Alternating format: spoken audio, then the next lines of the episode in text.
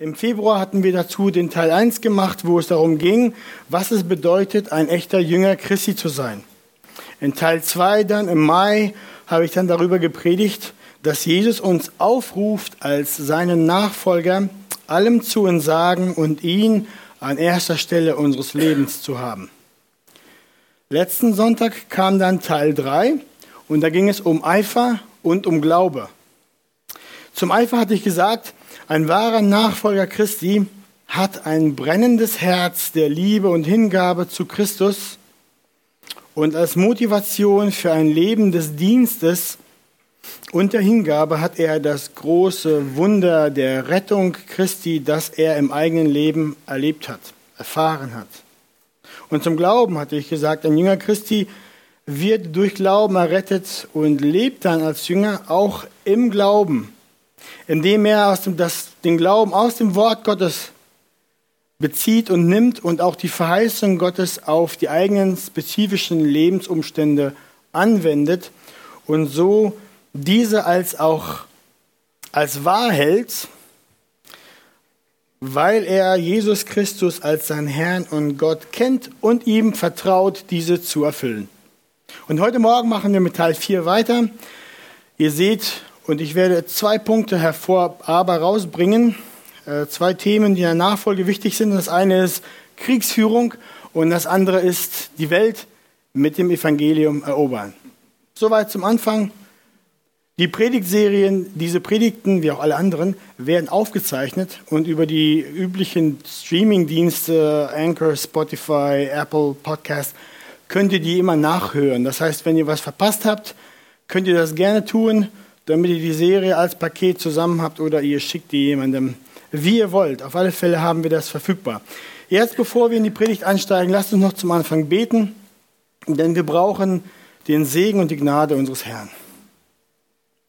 Vater, hab Dank, dass wir heute Morgen hier stehen dürfen. Wir, wir wollen auf dein Wort hören. Ich bitte dich, dass du zu uns sprichst durch deinen Geist, dein Wort in uns bewegst, uns überführst, wo nötig uns zurechtbringst uns auch die Tür auftust, dass wir zum Leben kommen, wenn wir dich noch nicht kennen. Wirke du das heute in uns. Segne du uns, gib uns Gnade. Amen. Ja, ihr Lieben, der erste Punkt der Predigt ist gleich Kriegsführung. Wenn wir das Neue Testament lesen, dann werden wir sehr schnell bemerken, dass die Bibel uns als Bild des Christen zeichnet, als einer, der im Krieg steht. Das Wort Gottes zeichnet uns den Jünger als Soldaten und als Kämpfer, der in einem geistlichen Kampf steht. Warum steht der, der Christ in einem Krieg?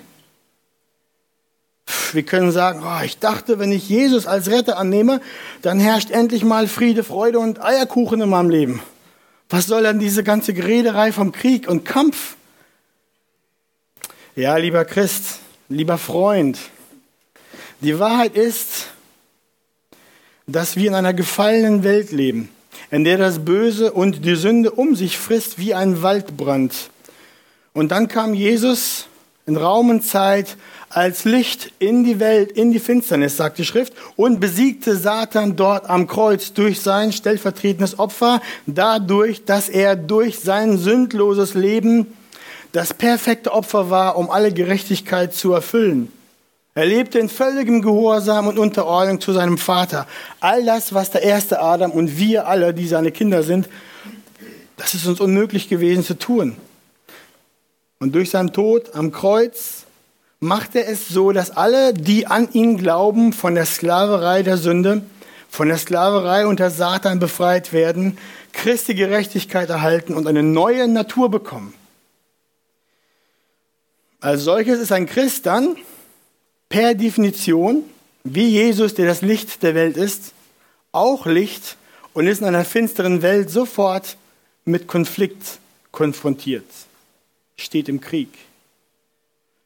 Im Allgemeinen ist das wahr und im Persönlichen ist das wahr. Dann auf einmal merkt der Christ, das Kampf in meinem Herzen. Da sind Züge zu Dingen, die ich nicht mehr tun will, die meiner alten Natur entsprachen und jetzt entbrennt der Kampf der Krieg ist ausgebrochen.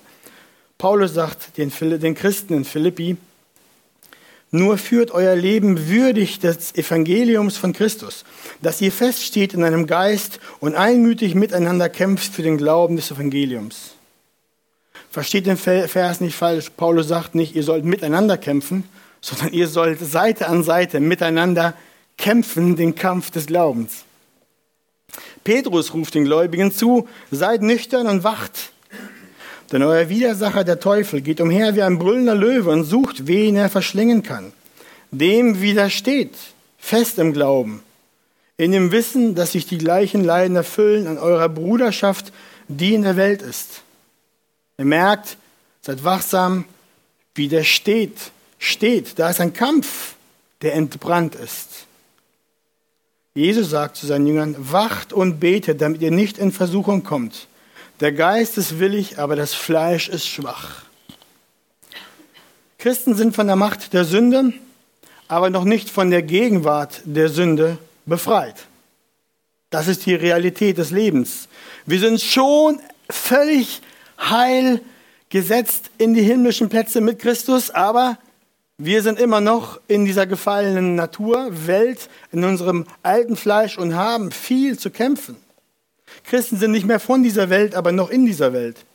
Und als solches haben Christen, sind Christen umgeben von Tausenden von Versuchungen, auf die ihr eigener, ihre eigenen fleischlichen Begierden anspringen und Sünde tun wollen. Und Christen, Christen sündigen auch jeden Tag. Im Kleinen und im Großen. Sie bedürfen dort der Gnade Christi, des Evangeliums, der Buße, der Vergebung, einem Gebet zu immer und ständiger Hinwendung zu Christus und ein dauerndes Aufstehen, wenn man hinfällt und ein Weitergehen in der Nachfolge. Das, ihr Lieben, ist die Realität eines Christen. Ihr merkt, es geht hier um einen Kampf, der in unseren Herzen geschieht, primär in unseren Herzen geschieht und der sich auch auf die Welt ausbreiten kann um uns herum, sehr schnell. Paulus sagt, unser Kampf richtet sich nicht gegen Fleisch und Blut, sondern gegen die Herrschaften, gegen die Gewalten, gegen die Weltbeherrscher der Finsternis dieser Weltzeit, gegen die geistlichen Mächte der Bosheit in himmlischen Regionen. Paulus sagt hier ganz klar, hinter den Menschen und hinter den Umständen, die einem Christen begegnen, die Krieg machen, stehen die bösen Mächte, steht der Böse. Und innerlich haben wir die in uns wohnende Sünde, mit der wir zu kämpfen haben. Also du siehst, lieber Christ, Du stehst in einem Kampf. Die Macht des Bösen, die Mächte des Bösen sind real. Um uns herum benutzt der Feind oft die verschiedenen Gegenstände und Umstände, um den Kindern Gottes Widerstand zu bieten, um sie zu verfolgen, um sie zugrunde zu richten. Darum kann dich auch wirkliche, wirkliche Not und wirkliches Leid treffen, auch leiblich. Du kannst Verlust, Gewalt, Missbrauch, erfahren. So geht es ganz viel unserer Geschwister in der Welt. Wir brauchen nur an die Ukraine zu denken. Da gibt es einen wirklichen Krieg, der böse ist und der wirklich Menschen tötet. Familien werden hinweggerissen. Väter, Mütter, Kinder. In anderen Ländern werden Christen auch ganz, ganz spezifisch angewählt und getriggert und ihnen wird nachgestellt. Ihre Häuser werden verbrannt und ihnen wird übel getan, wo es nur geht. Also ihr merkt, dahinter steht der Böse, der gegen die Kinder Gottes kämpft bis zur Misshandlung, Ungerechtigkeit, Schläge, Folter und dem Tod. Es ist ein geistlicher Kampf, welcher auch physische Formen annehmen kann. Der Feind ist real. Die Versuchungen sind oft hart und die Not schrecklich. Und für einen persönlich scheinen diese Dinge, diese Kämpfe oft unüberwindbar. Aber gelobt sei Gott, dass er uns nicht alleine gelassen hat im Kampf, Johannes erinnert die Gläubigen und sagt zu ihnen, Kinder, ihr seid aus Gott und habt jene überwunden, weil der, welcher in euch ist, größer ist als der, welcher in der Welt ist. Kinder Gottes haben die Welt überwunden, weil sie in Christus sind und weil Christus in ihnen lebt durch den Heiligen Geist. Und dieser ist stärker als die Mächte der Finsternis, stärker als der Feind. Darum predigen wir als Christen auch so wenig über Dämonen. Das ist ein bisschen Zeitverschwendung. Wir predigen ganz viel über Christus. Darauf müssen wir uns fokussieren, denn er ist mächtiger als die Finsternis. Wir schauen auf Christus. Der, der in euch ist, ist größer als der, welcher in der Welt ist. Wer ist es? Wer ist stärker? Gott ist stärker. Der Heilige Geist, der in uns ist, ist stärker. Satan ist, so wie Luther so schön sagte, nur der Kettenhund Gottes. Satan ist nicht sein Gegenpol. Der balanciert nicht das Universum aus in Gut und Böse. Satan ist hoffnungslos geschlagen. Er ist überwunden. Er rührt keinen Finger, ohne dass Gott es ihm erlaubt. Wer ist es uns? Wer ist in uns? Gott selbst. Durch seinen Heiligen Geist. Und Paulus erinnert uns in Galater 5, ich sage aber, wandelt im Geist, so werdet ihr die Lust des Fleisches nicht vollbringen. Denn wenn der Heilige Geist in uns ist, dann haben wir alles, was nötig ist, um der Versuchung zu widerstehen und gehorsam zu sein. Seine göttliche Kraft hat uns alles gegeben, was nötig ist zum Leben. Durch das Wort, durch die Predigt, durch die Verkündigung, durch den Heiligen Geist, der in uns lebt.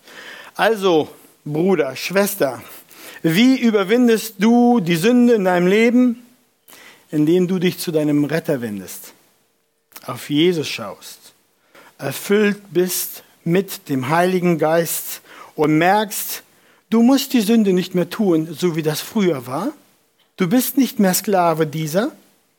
Und die Bibel sagt, wenn du dem Teufel widerstehst, was passiert dann? So flieht er von dir. Warum? Weil er dem, der in dir ist, nicht widerstehen kann. Er flieht von dir, sagt die Schrift. Dann flieht er von dir, denn du bist ein Kind Gottes, du bist kein Sklave der Sünde mehr, du bist frei gemacht von der Macht der Sünde. Und darum sagt Paulus auch zu Timotheus, kämpfe den guten Kampf des Glaubens. Und wenn du bittere Verfolgung und Gewalt aushalten musst, was dann? Wenn deine Lieben getötet werden und von dir genommen werden, alles, was du hast, was dann? Dazu sagt die Schrift, Römer 8, 18. Denn ich bin überzeugt, dass die Leiden der jetzigen Zeit nicht ins Gewicht fallen gegenüber der Herrlichkeit, die an uns geoffenbart werden soll. Und Petrus sagt, Geliebte, lasst euch durch die unter euch entstandene Feuerprobe nicht befremden, als widerführe euch etwas Fremdartiges, sondern in dem Maß, wie ihr Anteil habt an den Leiden des Christus, freut euch, damit ihr auch euch auch bei der Offenbarung seiner Herrlichkeit jubelnd freuen könnt. Was sagt, was sagt Petrus hier? Christen, Brüder, wenn euch Widerstand widerfährt, Feuerprobe nennt er das, dann tut nicht so verwundert, als hättet ihr das nie gehört und nie davon gewusst. Das ist normal. Das ist nicht was Fremdartiges. Wenn sie unseren Herrn angefeindet haben und gekreuzigt haben, was tun sie dann mit den Nachfolgern, mit den Jüngern? das Gleiche. Weil es da einen fundamentalen Unterschied zwischen Licht und Finsternis gibt. Zwischen Leben und Tod. Zwischen dem Guten und dem Bösen. Und wir sind mittendrin. Nur, dass wir schon auf der Siegerseite stehen und das Werk schon fertig ist. Aber die Heiligung, die muss erkämpft werden. Und das tut ihr dadurch, dass ihr den guten Kampf des Glaubens kämpft. So, ich hoffe, dass es euch jetzt langsam dämmert. Wirkliches Christsein ist Lichtjahre davon entfernt, von einer leichtfertigen Unterhaltung und auf Schweben auf pinken Wolken und ein Sitzen auf schönen, weichen Couchen. Das Leben als Christ hat nichts mit Herumsitzen zu tun. Nichts mit Konsumieren von fettigen Chips und endlosen Serien. Ihr merkt das schon. Alles mit geistlichem Kampf zu tun. Wir sind gerufen, Kämpfer und Krieger zu sein im Reich Gottes, für die Sache Christi und um unsere eigenen Heiligung willen. Das Leben als Christ ist ein Kampf um Leben und Tod. Ein nicht endender Streit gegen die Macht der Hölle, bis der Tag kommt, wo unser Heiland kommt und alles fertig macht. Den Sieg vollends, vollends sichtbar erreicht. Dann ist es vorbei. Aber jetzt müssen wir uns mit der Einstellung gürten, uns einstellen, dass wir hier nicht sind zu einem Spaziergang im Park, sondern wir stehen im Krieg. Kein Jünger taugt auch nur im geringsten für das Reich Gottes, wenn ihm nicht völlig klar ist, dass der Kampf begonnen hat und es kein Zurückweichen mehr gibt. Deswegen sei nicht verwundert, wenn du Jesus folgst, ihm lieb hast, dass du auf einmal Streit und Stress hast in deinem Herzen. Mit dir selbst oder auch mit deinen Freunden, mit deiner Familie, mit deinem Job, mit dem, was du früher geliebt hast und auf einmal nicht mehr kannst, nicht mehr darfst, nicht mehr sollst. Bist du überrascht von dem Bild, das die Bibel dir präsentiert? Höre mich heute Morgen deutlich. Wenn du Jesus folgen willst, dann musst du deine Sünde in deinem Herzen töten, deinem Ich entsagen und dich vor Christus in völliger Anbetung niederwerfen. Nichts anderes wird ausreichen. Da ist kein Platz für geistliche Warmduscher und halbherzliche, halbherzige Weichlinge. Du Mann Gottes, du Frau Gottes, kämpfe den guten Kampf des Glaubens. Dies gesagt, möchte ich noch ein paar Punkte zur Kriegsführung eines echten Jüngers sagen, damit wir ein paar Sachen wie einen Blumenstrauß zusammenpacken. Im Krieg muss Einigkeit herrschen. Wir haben keine Zeit für kleinliches Gezänk, für unwichtige Meinungsunterschiede und unnötige Streitereien, für, für geteilte Treue. Jesus sagt, kein Haus, das in sich uneins ist, kann bestehen. Deshalb müssen die Soldaten Christi zusammenhalten und müssen geeint sein. Und der Weg zu dieser Einheit kommt aus der Liebe Christi und durch den Heiligen Geist und davon, dass wir der gleichen Gesinnung sind und dass wir demütig sind, wie unser Herr es ist. Und es unser Ziel ist, Christus groß zu machen, nicht uns selber. Das sagt Paulus in Philippa 2.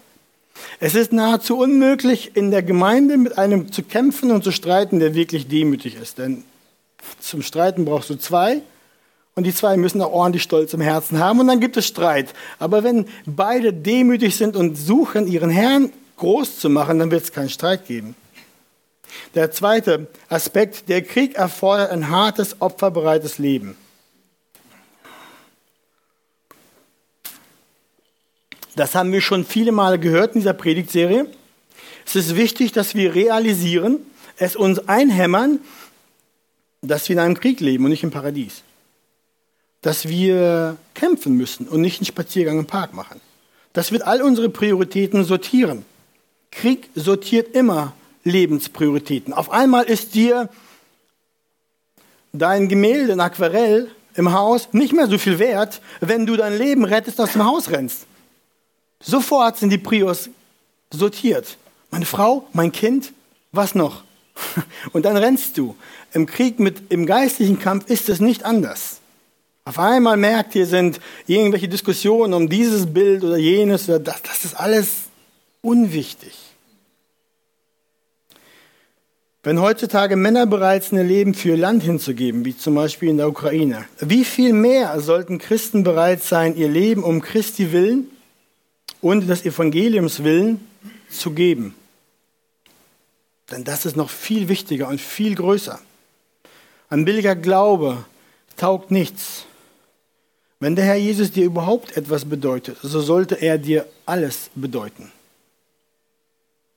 Wenn der Herr Jesus dir so wichtig ist, dann muss das sichtbar sein daran, wie du dein Leben lebst.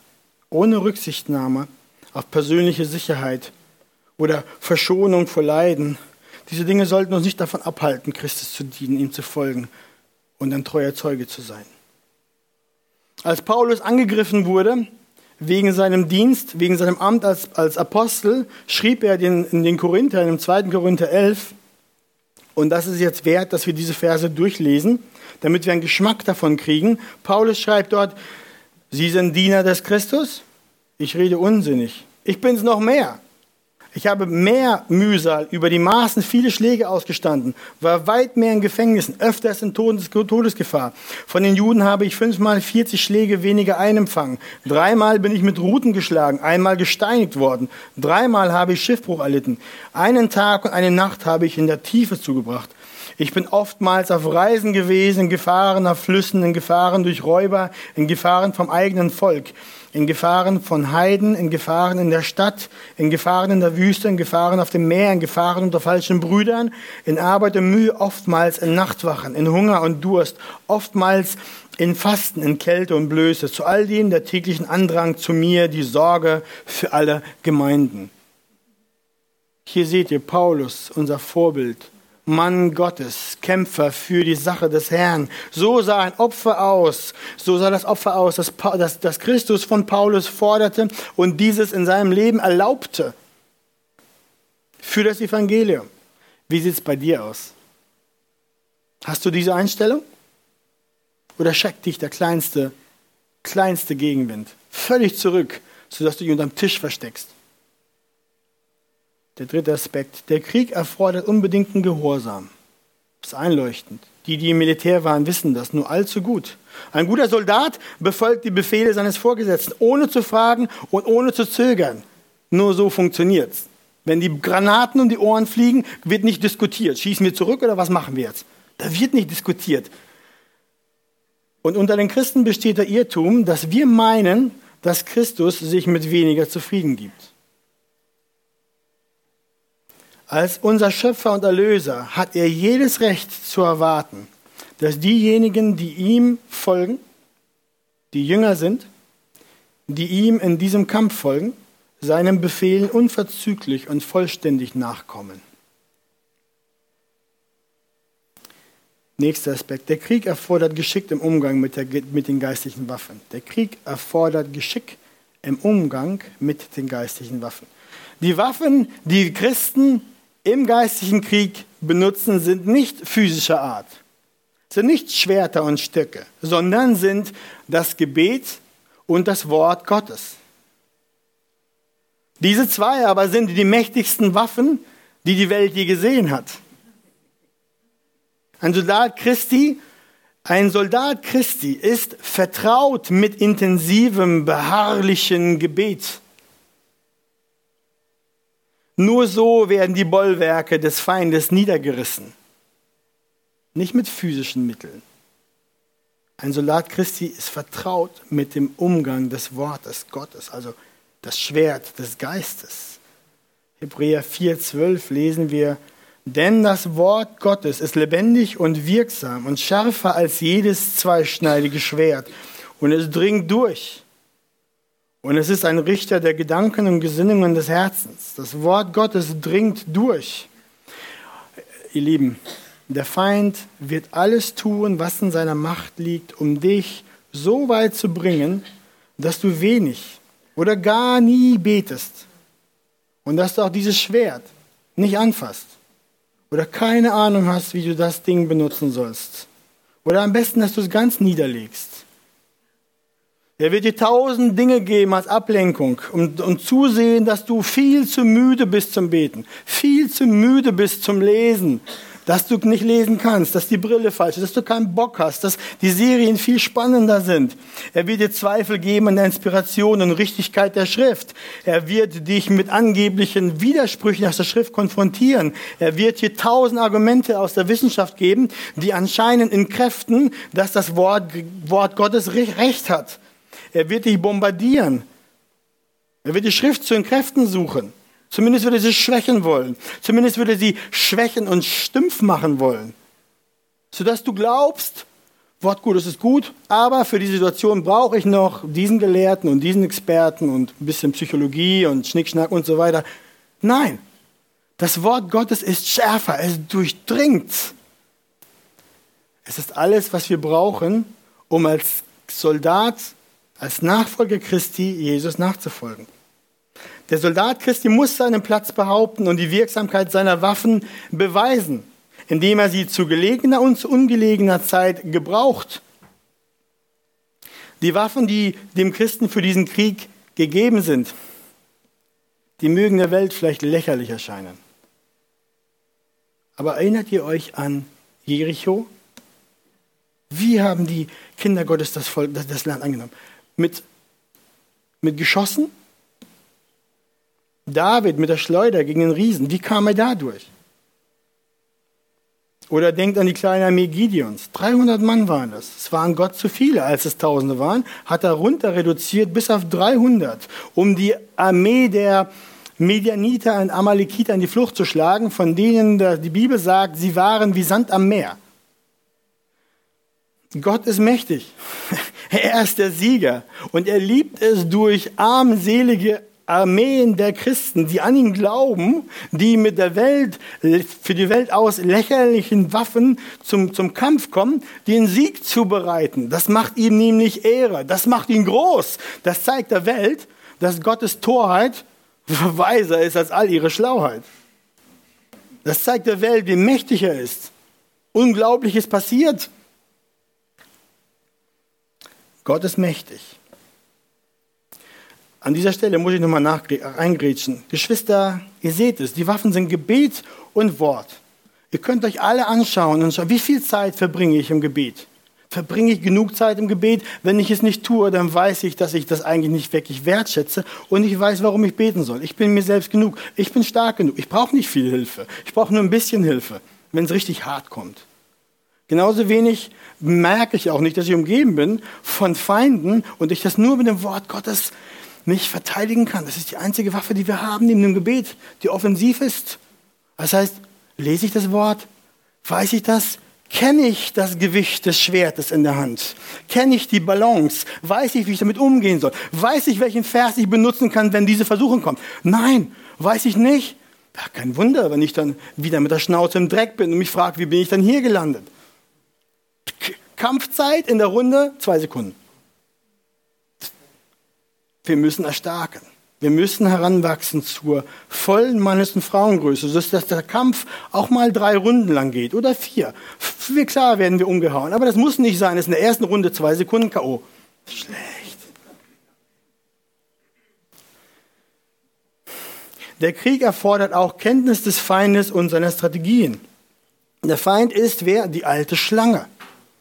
Er war am Wirken gegen Jesus und er ist auch am Wirken gegen seine Jünger. Er nutzt alles, was er kann in dieser Welt, um gegen das Reich Gottes zu kämpfen. Und wir sind immer noch am Kämpfen mit unserer alten Natur, mit unserer Sünde. Den Vers aus Epheser 6 hatten wir schon gelesen. Unser Kampf richtet sich nicht gegen Fleisch und Blut, sondern gegen die Herrschaften, gegen die Gewalten, gegen die Weltbeherrscher der Finsternis und so weiter und so fort. Wir wissen, dass der Kampf ein geistlicher ist primär. Deswegen predigen wir auch kein politisches Evangelium gegen Politiker und gegen Menschen, die böse Dinge, gegen Gott Dinge, Dinge, die nicht biblisch sind, vorantreiben. Weil wir wissen, das sind nicht diese Menschen, sondern wir leben in einer Welt, die gefallen ist. Und der Kampf, der entbrennt draußen. Deswegen beten wir, deswegen halten wir uns mit dem Wort Gottes daran.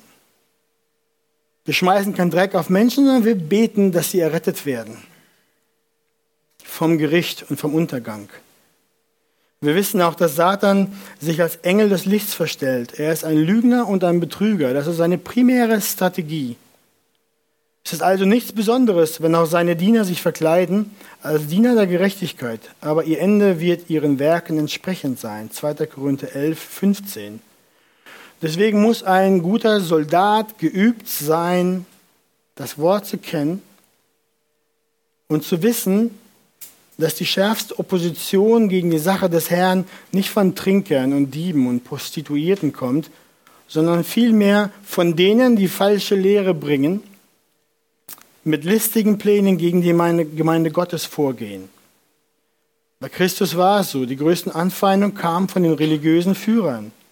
Die Gemeinde wurde verfolgt von den religiösen Fanatikern, die gegen die Christen waren. Es waren religiöse Führer. Paulus erlitt die grausamsten Angriffe von Seiten derer, die sich Diener Gottes nannten. Die kommen mit einer religiösen Sprache, tragen vielleicht fromme Kleider, sehen gut aus, haben die richtige Sprache. Ihr Herz aber ist erfüllt mit Hass gegen das Werk Christi, gegen das Evangelium. Deswegen muss ein Soldat Christi auf der Hut sein, und wissen, dass der Feind versucht zu betrügen, zu überlisten, zu vergiften. Und wenn er es auch nicht schafft, dass du gleich die ganze Tasse voll grünem Gift auf, einmal, auf einmal austrinkst, dann wird er es versuchen, dir das Zeug Tropfen für Tropfen unterzujubeln. Auf alle Fälle wird er dich versuchen einzulullen, abzulenken, zu entkräften, zu verschrecken. Er wird versuchen, dich zu isolieren, dich vom Gebet und Wort Gottes abzuhalten und dein Herz in Stolz zu verwickeln, wie klebrige Spinnengewebe, sodass du keine Buße tust und dein Herz auch keine Lust hat auf Sündenbekenntnis. Das sind nur ein paar der Strategien des Feindes. Der Krieg erfordert auch unsere ganze Aufmerksamkeit. Paulus erklärt Timotheus, wer Kriegsdienst tut, verstrickt sich nicht in Geschäfte des Lebensunterhalts, damit er dem gefällt, der ihn in den Dienst gestellt hat. Stell dir mal vor, der Herr schickt die Panzerfahrer los, eine Stadt anzugreifen. Die fahren los, aber haben erstmal Lust für ein Picknick. Dann halten die erstmal in der Stadt an, gehen zu Lidl, holen sich eine Menge Zeug, machen die Decke auf, setzen sich hin, entspannen sich. Was ist das für ein Krieg? Was ist da los? Das Bild, genau so, wenn wir wissen, dass wir Kämpfer sind, dass wir in dem Krieg stehen, dann, dann verplempern wir nicht unsere Zeit, damit Picknickdecken aufzupacken und schöne Würstchen einzukaufen. Wisst ihr, was ich meine? Der Jünger Christi muss lernen, unnachgiebig zu sein gegen alles, was sich zwischen seine Seele und die völlige Auslieferung gegen seinem Herrn Jesus Christus stellt.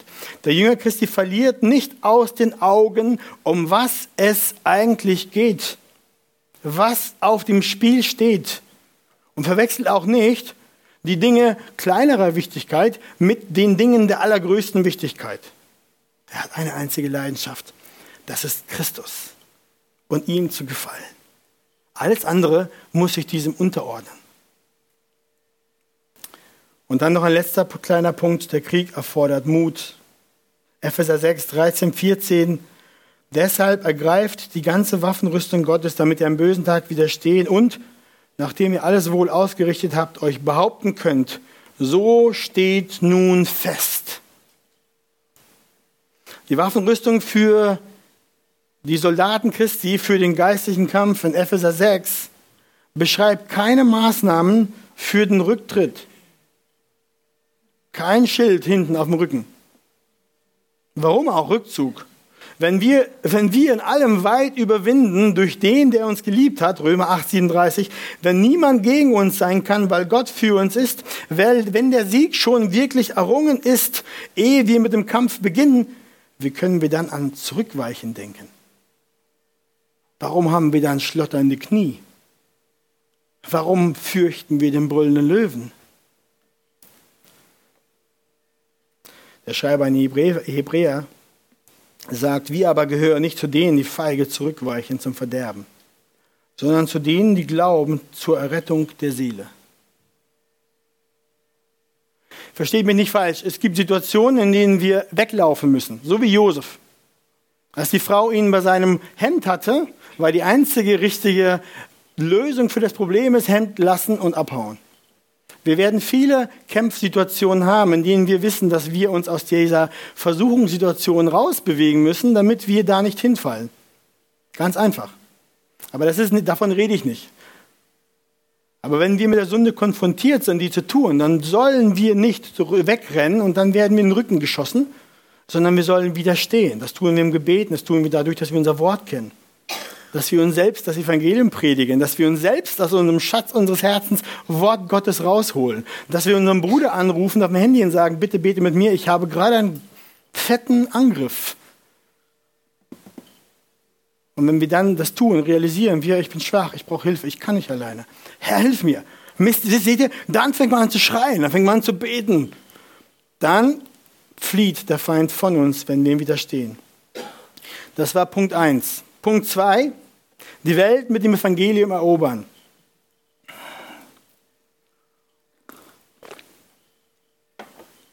Am Anfang hat Gott die Welt gut geschaffen. Es war alles sogar sehr gut. Der Mensch war am Bilde Gottes geschaffen und er hatte von ihm die Aufgabe bekommen, die Schöpfung zu regieren und darüber zu herrschen. Gott krönte den Mensch mit Ehre und mit Macht. Er legte alles vor seine Füße und gab ihm diesen Job. Der Mensch besaß eine Würde und ein Hoheitsrecht, das nur wenig niedriger war als die der Engel, lesen wir. Dann kam der Sündenfall. Die Sünde kam in die Schöpfung, ins Universum, das Elend begann. Mit diesem Sündenfall büßte Adam viel von der Oberherrschaft ein, die ihm nach Gottes Beschluss eigentlich zustand. Die Welt war ins Chaos gestürzt und war verseucht und infiziert mit einem um sich greifenden, überaus zerstörenden Sündenkrebs, sodass alle Gebiete des menschlichen Wirkens davon in Mitleidenschaft gezogen waren. Die Schöpfung litt und das Leben der Menschen war nun auf einem Weg der Zerstörung. Aber Gott hatte einen Plan, seine Schöpfung zu erlösen. Das begann damit gleich, dass er gleich den Messias ankündigte. Aus seinem Samen wird kommen der Schlangenzertreter, Christus. Jahre später dann kam Christus in Raum und Zeit in die Welt und er wurde der Retter. Er wurde der Retter für jeden einzelnen Menschen, der glaubt, aber auch der Retter auf einer globalen Ebene. Ja, das müssen wir nicht vergessen, dass auch auf einer zwischenmenschlichen Ebene, Frieden zwischen Ländern wird es nur geben, wenn Christus auf dem Thron sitzt. Und das beginnt dadurch, dass Christus bei jedem persönlichen Menschen auf dem Thron des Herzens sitzt. Durch die Neugeburt des geretteten Menschen baut Gott Seele um Seele sein neues Reich auf. Ein Imperium. Größer als das der Römer, als das der Griechen, als das der Amerikaner, als das der, keine Ahnung, wie die neue Weltmacht heißen wird. Durch die Errettung eines Individuums beginnt Gott die Neuschöpfung im Universum. Ja? Wahrer Friede im Himmel und auf Erden kann es, wird es nur laut dem Wort Gottes da geben, wenn alles unter der Herrschaft unseres Königs Jesus Christus ist. Es wird am Ende ein einziges Weltreich geben, das Reich Gottes. Darin wird völlige Einigkeit, Friede, Harmonie sein. All die Dinge, die jetzt die Menschen der Welt, wonach sie sich jetzt sehnen und was sie versuchen mit politischen Methoden zu erreichen, mit ihren Mitteln. Da gab es viele Ideologien, die versucht haben, das zu erreichen, aber all die Ideologien konnten eins nicht besiegen, das ist die Sünde im Herzen. Es ist die Bosheit des Menschen, menschlichen Herzen, die alle besten Ideen einfach zerfrisst, wie von innen, wie ein Krebs von innen heraus zerstört. Aber dieses Reich Gottes beginnt immer mit was? Mit einem äh, gewählten Kanzler, der ein neues politisches Regime aufbaut? Nein. Dieses neue Reich beginnt immer damit, dass ein persönlicher Glaube in einer Person individuell geschieht, ein Glaube an einen persönlichen Retter der einem die persönliche Sünden vergibt und das persönliche Herz neu macht, sodass auf einmal, oh Wunder aller großen Wunder, aus einem Mörder ein liebevoller Bruder, aus einem Ehebrecher ein liebevoller Vater, aus einem Dieb ein großzügiger Helfer und aus einem neidischen Meuchelmörder ein treuer Freund wird. Nur ein paar Beispiele. Und dadurch wird dann das Land aufgebaut und gesegnet und fair und gerecht und friedvoll. Die Gesellschaft verändert sich, wird erneuert. Der Sündenfall wird umgekehrt. Die Neuschöpfung Gottes. Wir denken an die Neuschöpfung, an die Bekehrung immer so in individuellen Geschichten. Wir denken noch an die Gemeinde, aber wir dürfen nicht vergessen, die Gemeinde ist nachher die Welt, weil es nachher keine anderen Feinde mehr geben wird, sondern die Gemeinde, die Braut Christi ist das Reich Gottes, ist alles, was da sein wird. Das Weltreich alle regiert durch den gleichen Geist, erkauft durch die gleiche Liebe, reingewaschen durch das gleiche Blut, anbetend den gleichen Messias auf dem Thron, Christus.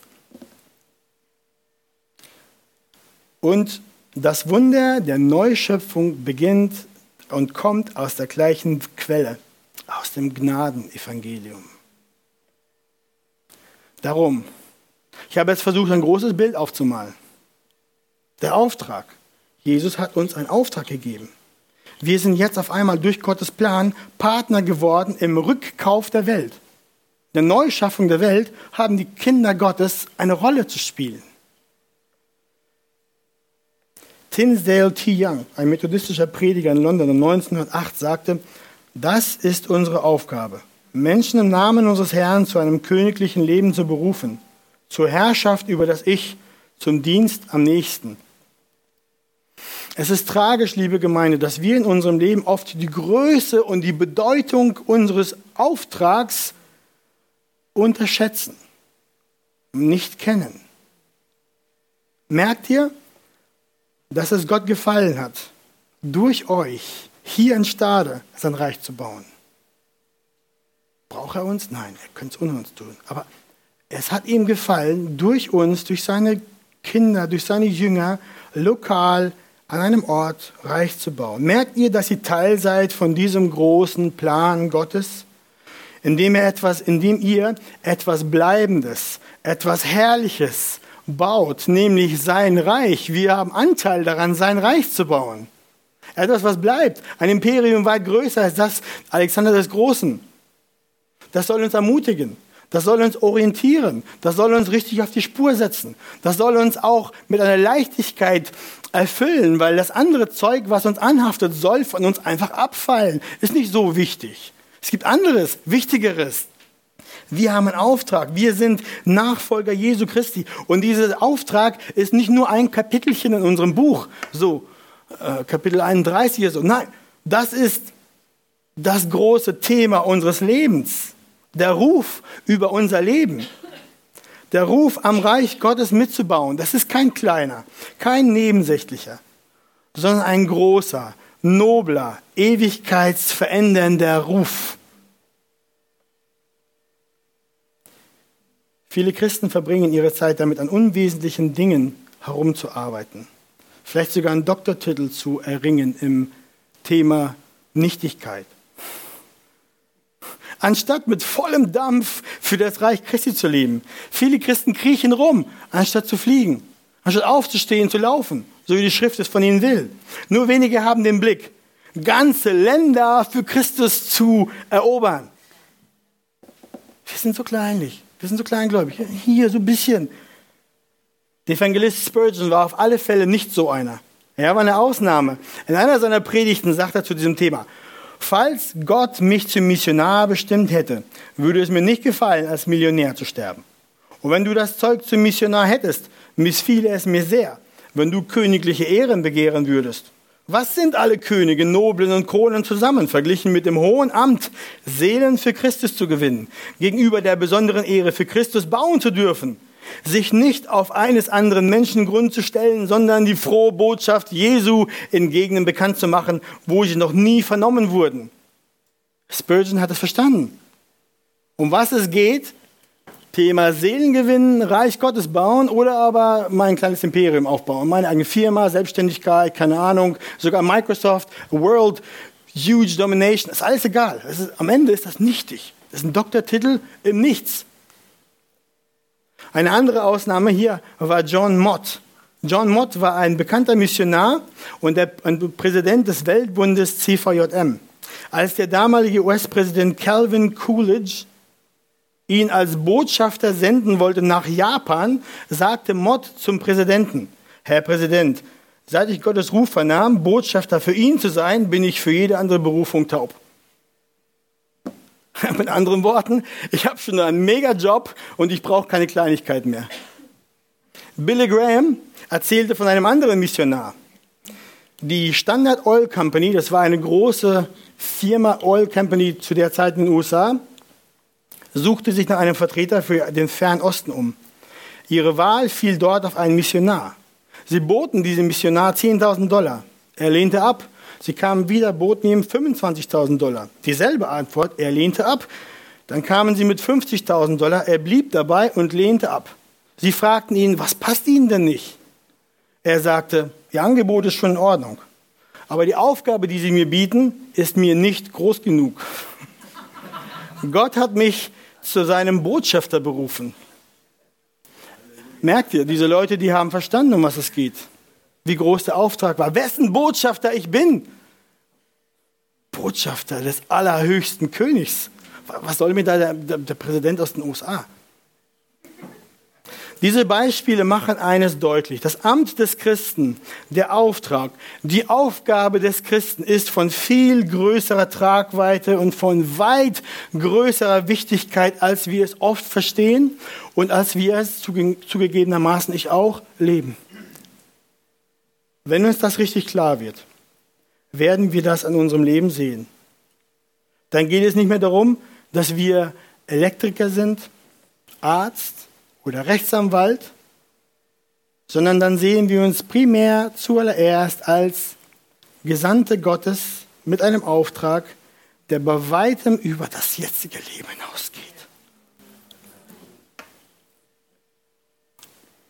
Die anderen Tätigkeiten dienen uns nur dazu, als Möglichkeit, einen Lebensunterhalt für uns und die unseren zu erwirtschaften.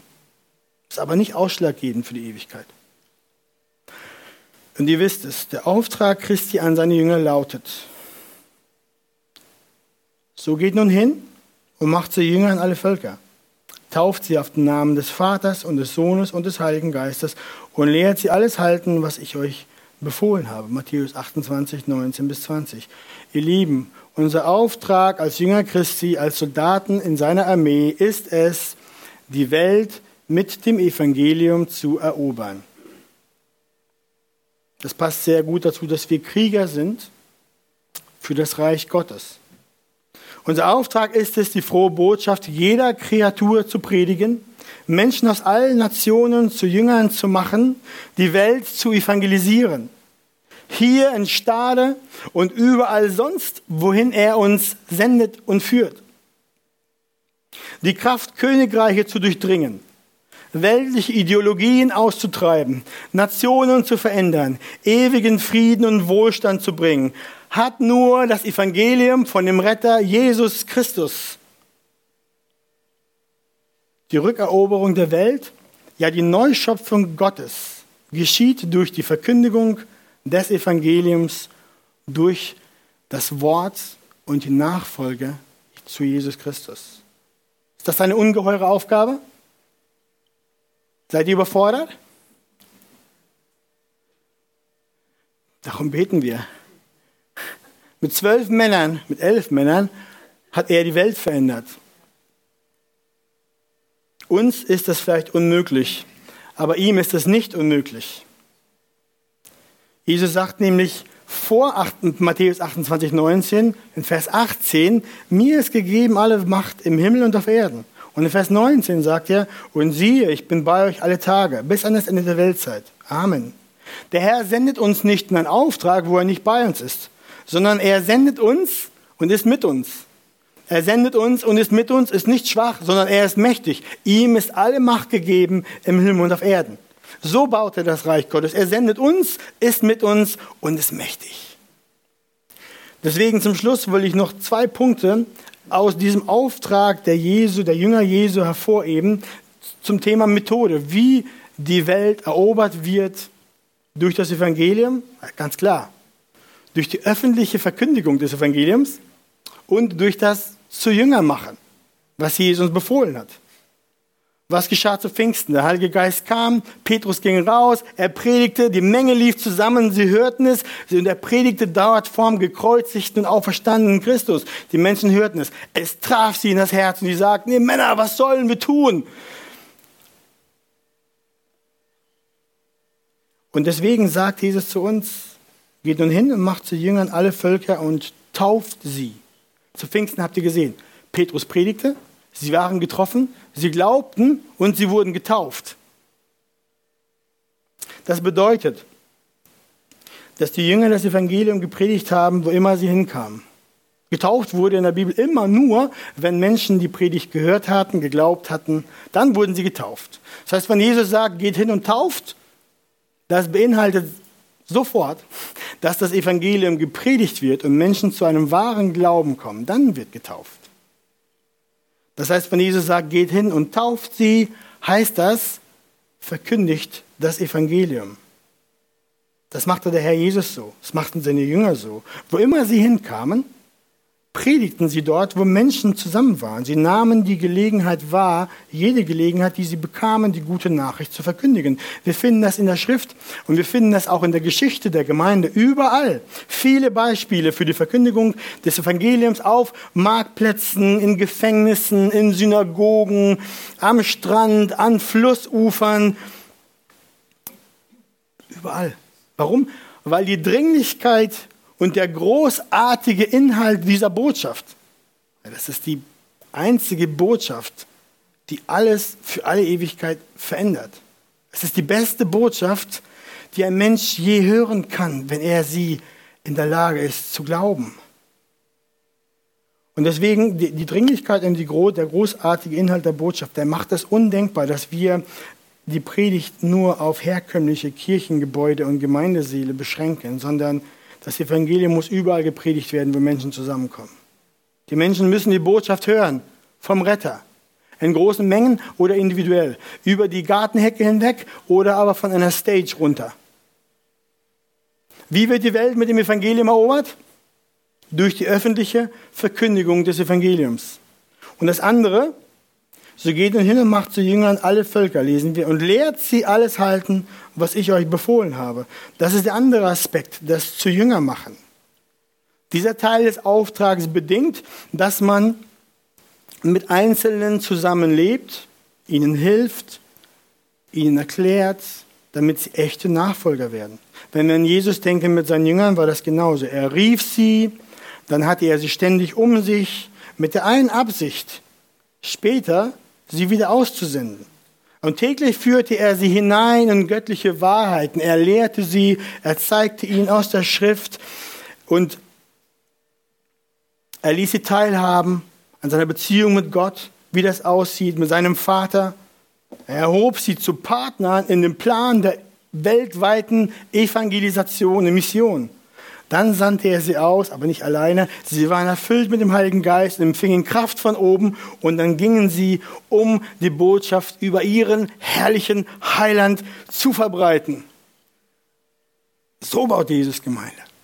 So sieht Jüngerschaft aus. So baut Jesus auch heute noch die Gemeinden. Darum ist dieses zu Jünger machen auch ganz wichtig und hat seinen Platz in der lokalen Gemeinde, nicht in der globalen, unsichtbaren Gemeinde Christi, weil das kann, kann dort so nicht geschehen. Sondern das muss stattfinden in Gemeinden, deren Adressen ihr kennt und dessen Hirtenhand man nach dem Gottesdienst auch schütteln kann. Ihr wisst, was ich meine.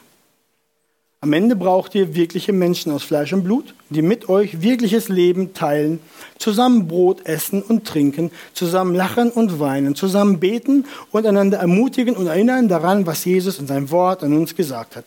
Das ist Jüngerschaft. Einen konfrontiert, wenn Sünde im Leben ist, sie hinführt zu Buße und zur Umkehr. Das geschieht in der Gemeinde. Ihr Lieben, macht zu Jüngern, lehrt sie alles halten, geschieht in der Gemeinde, in der lokalen Gemeinde. Hier geschieht das. Darum hat die Eroberung der Welt durch das Evangelium auch alles mit Gemeindegründungen zu tun, mit einer verbindlichen Teilnahme, daran, dass wir sehen, wie wichtig die Braut ist, wo wir hingehören, wo wir ein Leib sind oder ein Baustein sind, ein Auge oder ein Finger. Die verbindliche Teilnahme in einer lokalen Gemeinde ist ganz, ganz wichtig dafür, dass das Reich Gottes gebaut wird. Deswegen ist eine weitere Strategie des Feindes, den Christen einzubläuen, dass sie alle individuell ihr Christentum leben können. Irgendwo. Würde ich auch so machen. Wäre ich ein Sniper in dem Militär, würde ich die einen nach dem anderen abschießen. Hinlegen in Ruhe, pop, Martin ist down. Pop, Carsten ist der Nächste. Keine Glut, keine Hitze, keine Aufmerksamkeit, keine Rechenschaft, keine Unterstützung. Man wird nicht Christ und Kind Gottes in ein Vakuum hinein. Nicht in eine theoretische Familie Gottes. Nicht in eine, nein, sondern man wird Kind Gottes und lebt als Jünger Nachfolger in einer praktischen, reellen Familie mit echten Schwestern und Brüdern. An dieser wächst der Gläubige, weil er von den Wahrheiten Gottes genährt ist, weil er dann vom Heiligen Geist zugerüstet wird für jedes gute Werk sagt die Schrift. In dieser lernen die Christen, was ihr Auftrag ist. Und aus dieser wird auch, werden Christen auch hinausgesandt, um andere Gemeinden zu gründen, damit Menschen dort wachsen und zunehmen zur vollen Mannes- und Frauengröße zur Ehre Christi. Das ist mein Anliegen heute Morgen für euch. Prediger brauchen wir, die das Evangelium überall verkündigen und überall hintragen. Jünger brauchen wir, Jünger, die andere Jünger machen. Die anderen zeigen, was es heißt, Jesus nachzufolgen. Authentisch, ehrlich, aufrichtig, kompromisslos, mit einer brennenden Liebe. mit dem Ziel vor Augen. Das ist eine lange Predigt heute, jetzt komme ich zum Punkt. Was will ich euch heute Morgen sagen? Bruder, Schwester, wenn du ein echter Jünger Christi bist, dann stehst du in einem Kampf. Wisse Bescheid über die Kriegsführung. Sei nicht erschreckt, dass du kämpfen musst.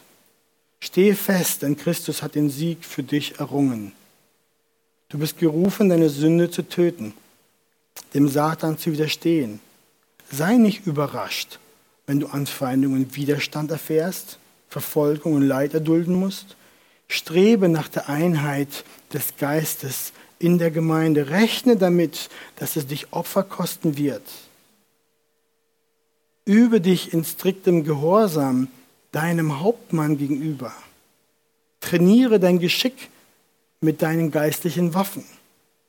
Bete, lies dein Wort.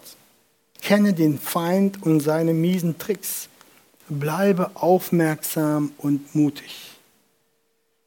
Und das Zweite, als Soldat und Jünger Christi, vergiss nicht, das ist dein herrlicher, überaus großer, überaus wichtiger Auftrag ist, die Welt mit dem Evangelium zu erobern. Darin bist du ein Teil der Neuschöpfung und der Ausarbeitung des Planes Gottes für, die, für das Heil der Welt. Sei bereit, das Evangelium von deinem Retter und Jesus Christus zu verkündigen. Zur Zeit und zur Unzeit. Ist mir egal, ob du ein Prediger bist oder nicht. Gib Zeugnis davon, was du in deinem Leben erfahren hast dass du auf ewig errettet bist, dass du ihn liebst und sein Nachfolger bist und bereit bist, alles für ihn aufzugeben, wenn das nötig ist. Denn er hat dich so sehr geliebt, dass er sein Leben für dich gab, damit du Teil sein kannst dieser Neuschöpfung, Teil im ewigen Reich, ein Platz, eine Festmahlsrunde mit Christus. So rufen wir zur Welt, lasst euch versöhnen mit Gott. Das ist unser Job. Lasst uns das tun, Geschwister. Amen.